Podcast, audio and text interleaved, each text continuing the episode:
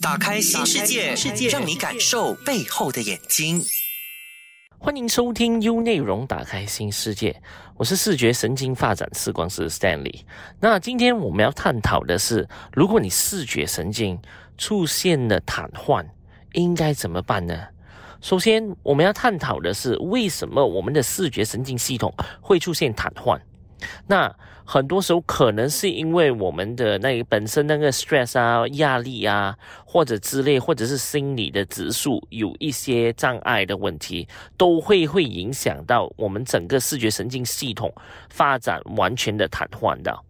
那当然可能是因为焦虑症哦，那个时候患者本身已经有视觉神经发展的一些问题，可是比较少。那是因为焦虑症有时候过容的时候，或者是心理指数不是很好的时候，就会变到整个你可能会惊慌，就是可能 panic attack 啊，anxiety 啊，或者是本身有焦虑症的话，它会直接会影响到我们视觉神经发展整个瘫痪。那个这时候你会大概有哪一些症状呢？有一些症状会可能是重影啊，严重起来可能是因为一见到光就特别的敏感，而且特别的怕光。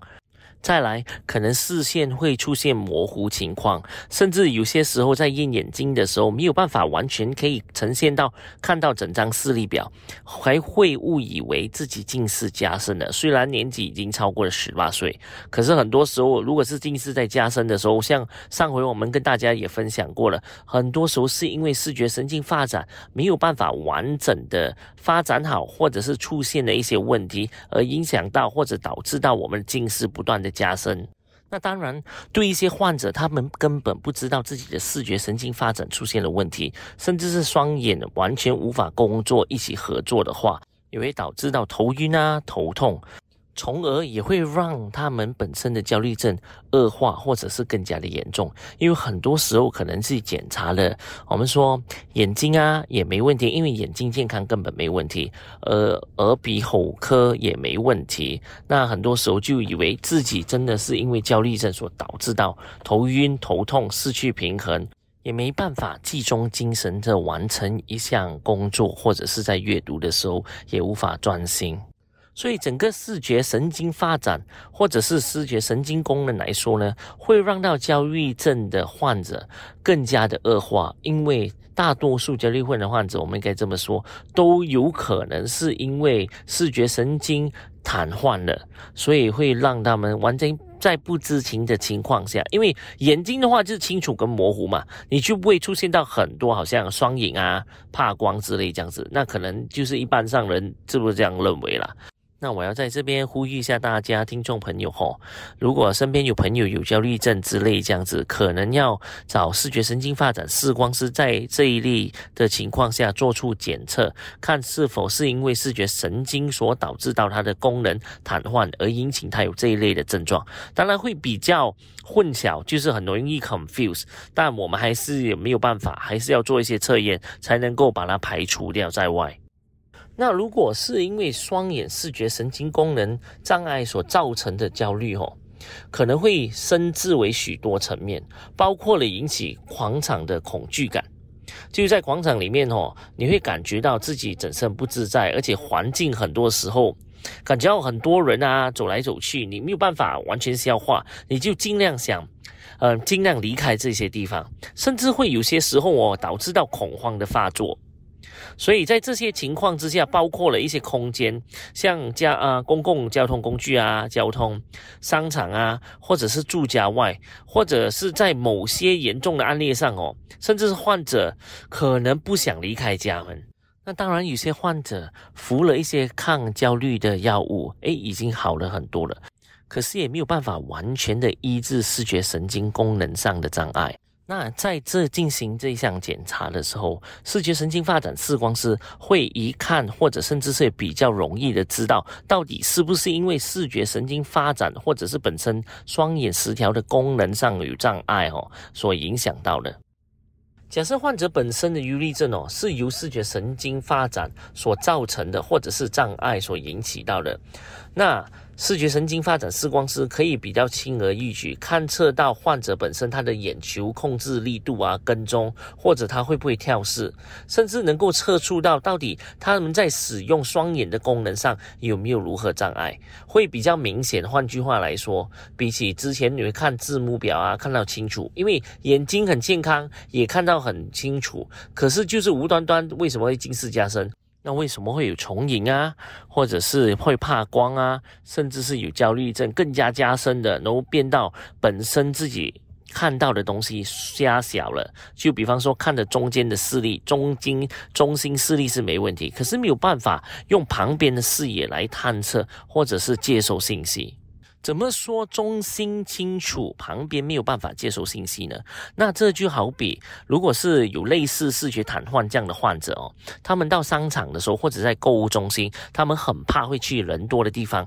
甚至不想会去，好像呃 supermarket 啊。百货公司啊，或者是要寻找日常用品，因为对他们来说，吼，在这一方面，他们在好像进行一些在寻找的过程当中，好像比方说要找一罐牛油的好，都非常是吃力，哪怕那牛油只是在他面前而已，因为他只是用中心视力，完全没有办法靠旁边的视野来集中的话，很容易也会导致到会跌倒，所以在这一类的患者当中，他们的平衡力是相当的为比较差的。刚也跟大家分享过了，那这一类患者也比较害怕去乘搭一些交通工具，因为很多时候好像呃交通工具的话人比较多，他们没有办法完全他们的大脑因为视觉瘫痪的情况下没有办法信息处理，那很多时候在人多的当中的时候，他感觉到画面一直在移动，可是他没有办法去寻找或者一个定位。那这样的话，就变到他在犹豫上的话，也加深的加重，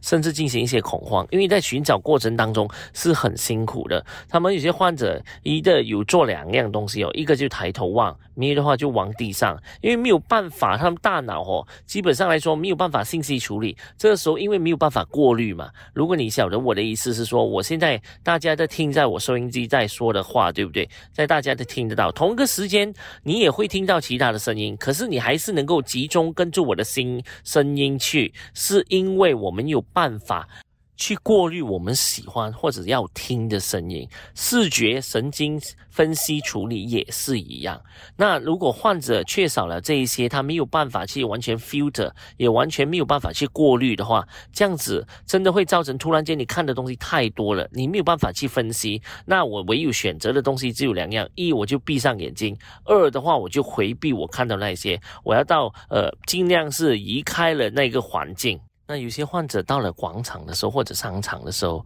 呃，在 shopping mall 里面，他们没有办法乘搭一些 escalator，因为你知道，我说好像扶手电梯的话，基本上你一直看着那扶手电梯一直在走动，对不对？这一类的患者，他感觉到自己的平衡力很差，而且没有办法知道自己的一个 judgment。我不晓得什么时候我才能够踏上去那电梯跟着走，因为我因为太快了，我没我的眼珠。是跟得到，可是我的脑、我的视觉神经发展的信息处理出现了问题。我不晓得我在手眼协调、手脚协调之内，我的距离感、我的空间感是如何呃避过，就是上到 escalator。所以，其实你想象下，这一类的患者其实是蛮呃 challenging，而且是蛮挑战性的。所以，为什么有一些患者是宁愿不要出门？因为它会影响到我太多东西一次过刺激我的视觉神经，我没有办法信息处理，那我唯有回避，甚至是说我尽量避开我不想在人多或者是声音嘈杂的整个环境之下。那再来，有一些患者甚至是没有办法，或者是短暂性的没有办法去分析一些颜色，或者一些靠近的颜色色素那些，可能会经常的会搞乱，都会有可能。这也是其中一个视觉神经它本身没有办法信息处理的好的一个症状哦。再来，就是因为这些症状，所以有一些患者真的是搞乱掉了，以为自己的焦虑症啊更加的严重了。那其中有一个症状是经常性的发生的，就是在看字体啊或者看嗯远处的时候，稍微有一些时候视力会稍微模糊，又变回清楚，模糊变回清楚。那患者在这一方面的话，就觉得自己呃也是一样，焦虑症增加了，更加糟糕。其实很多时候还是因为我。我们的视觉神经的功能出现了问题，而导致到了。那再来，日常生活中对他们来说其实是蛮挑战的。他没有办法自己驾车了，因为很多时候就觉得好像甚至在坐着车，车没在移动的时候，也感觉到自己在移动，或者是在走路的时候感觉到自己在飘飘然，都会有这样子可能的症状，是因为他的视觉神经系统跟我他的本身的中心神经系统是完全的已经是我们是说没有办法一起配合到。像我之前跟大家分享过嘛，我们的 autonomic nervous system 有交感跟副交感。但一个系统是给你放松，另外一个系统给你刺激的话，压力的话，当两个没有办法 balance，就没有办法平衡的话，你就会出现类似这样子情况。再加上自己本身有双眼不能够一起合作，或者是视觉神经功能上的障碍的话，也会导致到这样哦。那现在如果类似你有双眼，或者是视觉神经在功能上有一些障碍的话，你是怎么自我测试的呢？那很简单，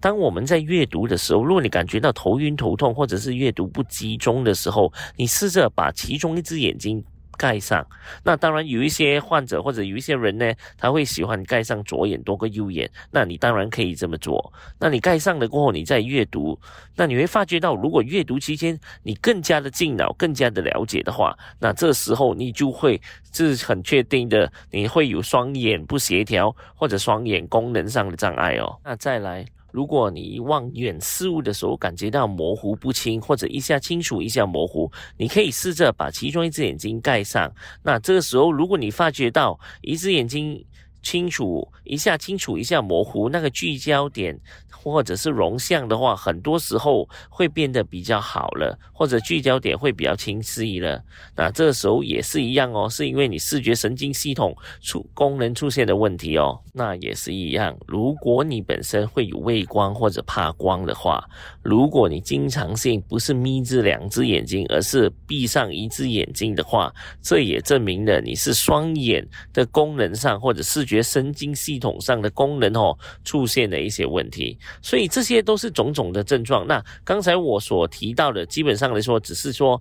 本来我们是说用两只眼睛，对吧？这只是现在我们只是。盖闭上一只眼睛的话，只是一只眼睛的话，基本上是没问题。那我们就知道是双眼不协调，双眼的视觉神经功能出现了问题，而不是单眼哦。所以很多时候可能去验眼睛的时候，或者是做眼睛检查的时候没问题，就是说，诶，可以看到很小个字幕没问题，或者眼睛的很健康，也没有任何的疾病。可是这就是视觉上。失调，或者是我们的双眼不协调或者障碍的问题哦。那这时候你也会有一个问题，就是在脑海里面，嗯，那视觉神经怎么会影响到平均，或者是呃头痛啊，或者是平衡力呢？那我们现在跟大家做一个示范就好。那现在我们跟大家可能做一个示范，这样需要大家基本上来说要找一个比较呃空的地哦。这旁边的话如果没有好像桌子椅子顶着你，当然是最好。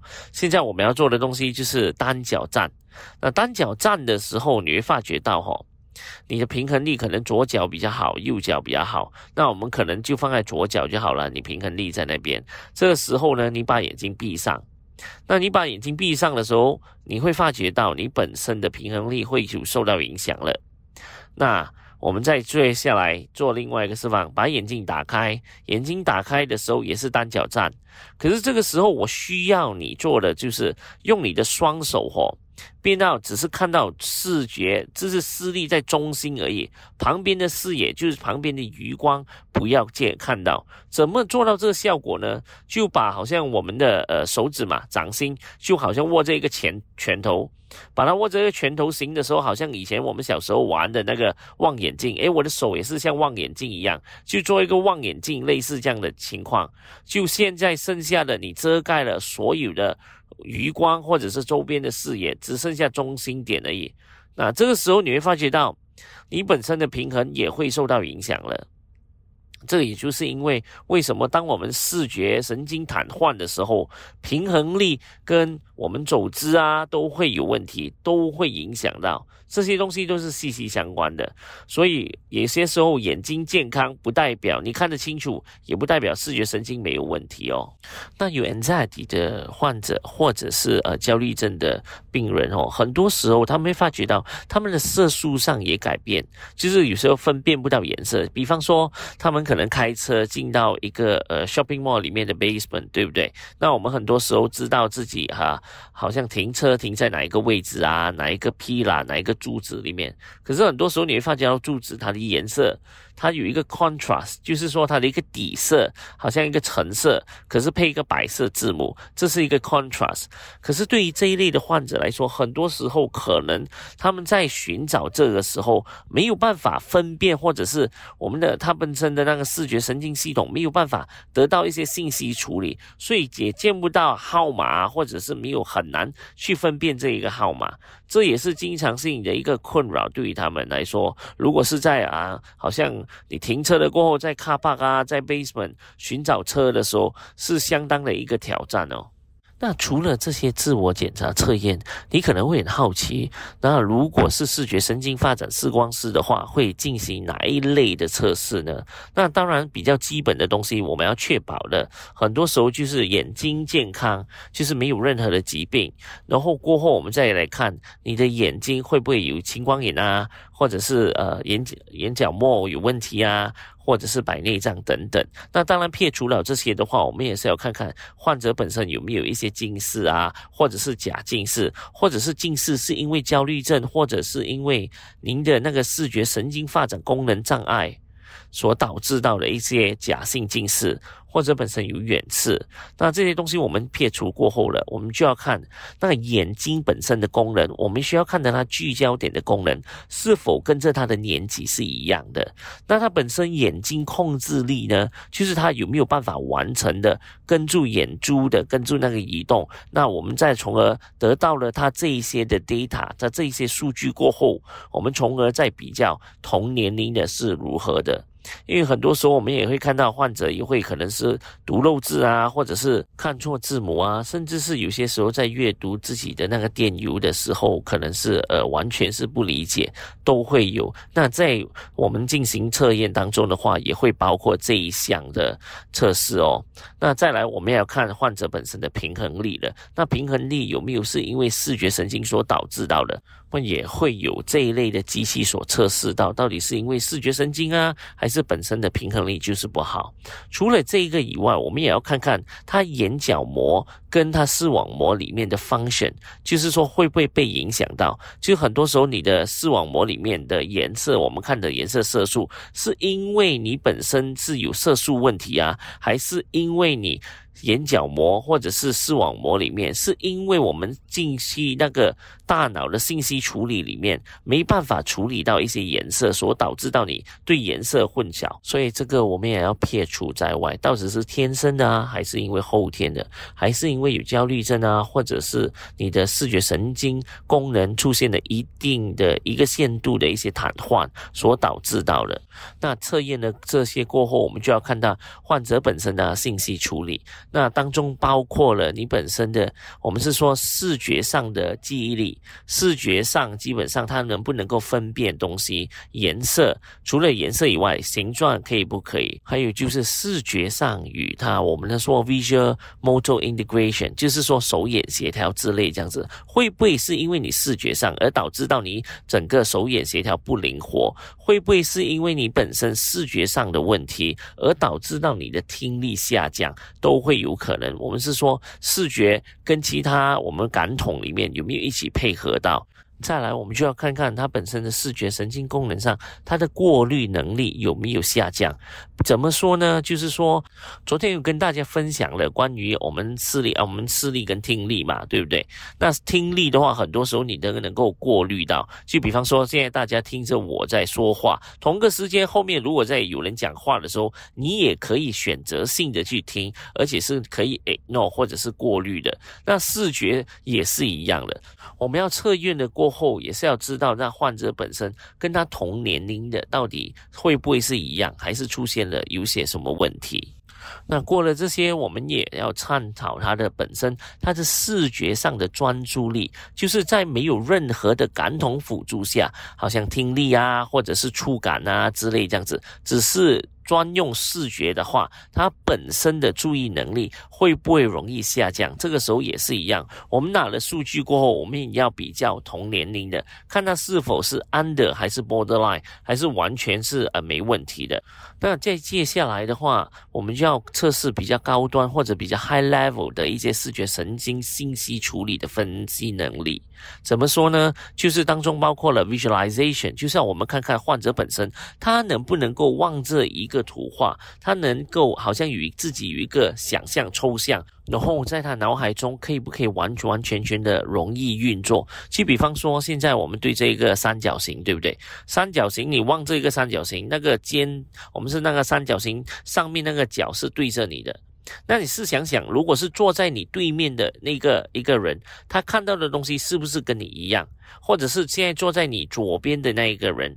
他看到的东西是否跟你一样？这就是我们要测试他的本身的能力，visualization。这样的话，我们就能够知道。患者在想象的空间里面呢，是否只是靠视觉，还是要靠其他的感统来帮助而可以？因为不是每一个人天生都会有想象的哦。就比方说，可能小时候，呃，老师会叫我们闭上眼睛来，我们想象一下，你现在看到一个一片大海，然后大海里面你看到一艘船之类这样子的一些活动，对不对？可是老师很多时候都没有教我们怎么想象，所以这个其实是一个视觉神经。功能来的可以被训练的，如果没有的话，可是这个也是我们测试的一部分哦。那想跟大家分享的是关于在治疗这一方面，到底有哪一项啊，或者是有其他的项目可以选择吗？那当然比较简单的，可能我们可以从。配比较不一样的镜片为首，就这一类的镜片的话，就不是近视啊、散光啊、老花之类这样子。这一类的镜片，我们是要透过一些光波刺激，从而刺激我们眼睛跟我们大脑配合到，那我们就会影响到我们整个视觉神经系统。那你可能听了我讲的时候有点懊恼，到底是怎么一回事？又不是近视，不是散光，不是呃远视啊，也不是老花，这样到底是怎么样？因为很多时候哦，我们配镜的时候，我们讲究的不只是清楚。很多时候，我们可以用镜片来刺激我们的大脑，关系到我们的视觉中心的旁边视野整一个东西，而不是只看清楚而已。再加上，我们可以利用镜子来改变那患者本身对这空间的空间感。就比方说，有一些患者哦，他空间感不大好，可能配了这一类的镜片过后，把他空间感进步了。再来，有一些患者本身是因为视觉上的影响跟听力有关系，就不能够完完全全有一些信息的处理。那我们可以针对性这一类方面而配镜给他，帮助到他可以知道我们听力的空间感，也可以看到的空间感配合在一起。就打个比如，就是可能我会叫患者哈闭上眼睛，那我会用铃铛，就是铃铛给他去响啊，然后患者要用手闭上眼睛。情况下要去手去触摸那铃铛的位置，那一开始的时候，可能患者没有办法触摸到铃铛很正确的位置。当我们佩戴这一类的镜片过后，它可以从而知道通过光波直接把信息传输到大脑，而且是我们视听的那个位置。啊这些就帮助到患者本身哦，他的听觉跟视觉配合度，或者以前可能是 mismatch，不能够一起配合工作，现在就能够了。这也就是有一些好像呃患有读写障碍啊，或者是自己觉得自己有读写障碍的朋友，很多时候有时可能听错字，就比方说 P A，他会听到 P I。OK，啪，他会听到 P 这样子的意思。那很多时候可能是因为视觉跟听觉没有办法好好的工作在一起，会导致到这些混乱，也有可能哦。那再来打个比如，那视觉会怎么会影响到听觉呢？如果你身边你本身是戴眼镜的，或者是你身边你的朋友是佩戴眼镜的，很多时候可能你把眼镜拿下来，好像要嘛清理干净的时候，当你朋友跟你说话的时候，或者是你在跟你朋友那个近视的朋友在骂住眼镜的时候，你跟他说话的时候，他们可能听不见的，他们可能戴回上眼镜的时候，他就在问：诶，刚才你跟我说的是什么东西呀？这个仅仅就是跟你说了，其实视觉跟听觉蛮重要的配合度哦，重合也会影响到他们的平衡力啊，他们的听觉啊，或者他们的空间感也是有可能的哦。那整个我们要下处方的或者佩戴镜片的时候，我们的整个方向感哦，就是不要患者本身依赖这一类的镜片，所以可能是要不断经常性的一次切换。就比方说，可能到四到五个月就换一副镜片，因为毕竟这镜片我们要透过是属于好像一个被动式的一个治疗，多于过一个主动式。那主动式的话，暂且待会我们再说说看哈。这样被动式的治疗，很多时候我们也希望换。患者不要依赖着它，那可能戴了大概是两到三副过后，问题解决了。那问题解决了，可以不可以带回普通的镜片呢？那很多时候我们在看。那我们要看是什么样的叫普通的镜片。很多时候镜片来说的话，我们要再看，尤其是现代化，我们很多时候的切换镜片，我们要处于呃近距离一个度数跟远距离一个度数，很多时候都把这两个度数配合上来造成一个镜片。那很多时候可能你认为的普通镜片就是可能佩戴清楚跟模糊而已。那如果真正的解决了问题过后，是配。带回好像呃我们单光镜片啊，或者是望远的镜片，可以不可以？是可以的，只要我们在看近距离的时候，不要过浓或者用于过多的一些肌肉重合，也会在影响到我们的视觉神经系统啊，或者功能出现的一些问题哦。那除了佩戴镜片以外呢，还有些其他哪一类型的治疗呢？那当中也包括了一个光波的。治疗那光波的治疗是患者本身哦，在视觉神经发展视光师的照顾底下，很多时候会给予一个机器，一架机器当中有不同的颜色、不同的光波，拿来刺激我们的眼睛跟大脑，所以整个配合度可能要配合大概是一个每一天都需要到十五到二十分钟，在呃好像光波的一个 device 啊或者机器里面做一些运动，那从而可能。一个星期就要寻求或者是询问视觉神经发展视光师的一些数据啊之类这样子，要看看这一个星期跟上一个星期的那个光波用的是否还是适合，还是可能要换。因为很多时候有一些患者做了光疗过后，基本上他的度数啊、近视啊、远视啊都会有所改变。那当然，整个光疗的过程，它的很多时候，它的用意是要帮我们的视觉神经系统及我们的神经系统哦，中枢神经系统，很多时候我们的交感跟副交感的一些系统，怎么说呢？是我们一个一个系统里面哦，是给我们放松的；另外一个系统是给我们拿 stress 的。最主要这两个系统哦，不要过浓的，好像不 balance。如果不 balance 的话，都很多时候都会出现一些视觉神经功能上的障碍。或者一些症状都会有。那把这些所有的东西 balance 回去的时候，你就会发觉到症状也少了，中心视野跟旁边的视野也宽了。所以有一些患者的回馈是以前看的东西有可能是很狭窄，那过了做了光疗过后，感觉到自己看的东西比较好像很宽的，就好像你现在只是用了我们打个比如啦，是用相机在拍照的时候，你很多时候只是拍到一个很 limit，就是比较有限制的一个画面，一个一个 sizes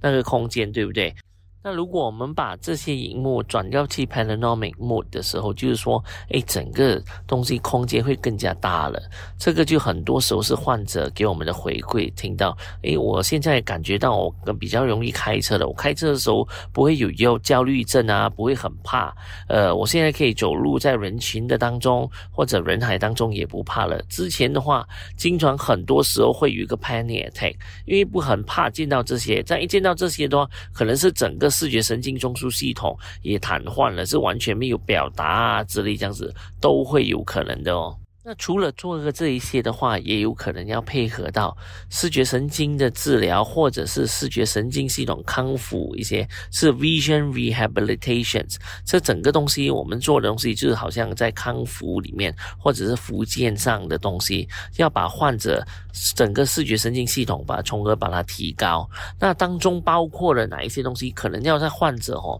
要给予不同的镜片。就是说不同的镜片的深度啊之类这样子，这些都是属于拿来做是训练的，就不断的刺激大脑，不断的看着空间，那大脑会不会有一些反应？再加上配合度那些，大脑会不会也影响到手眼协调，重新的调整回来？就好像一辆车它的 misalignment 了，对不对？这样我们现在就慢慢帮它视觉神经系统把它 align 回来，这就是重点哦。当然，有些时候也会影响到视觉神经系统跟我们的前庭，就是 vestibular 有配合度，这也是其中一个原因，会导致到晕啊、模糊不定啊之类这样子。训练当然没有少过它，我们要配合这些训练，好让患者本身哦，在这一类方面，它的功能能够跟我们的前庭、跟视觉神经系统一起成长，甚至一起配合。这样的话，我们配合到的东西就很少会有症状，好像晕啊。不晓得自己在哪里啊之类这样子。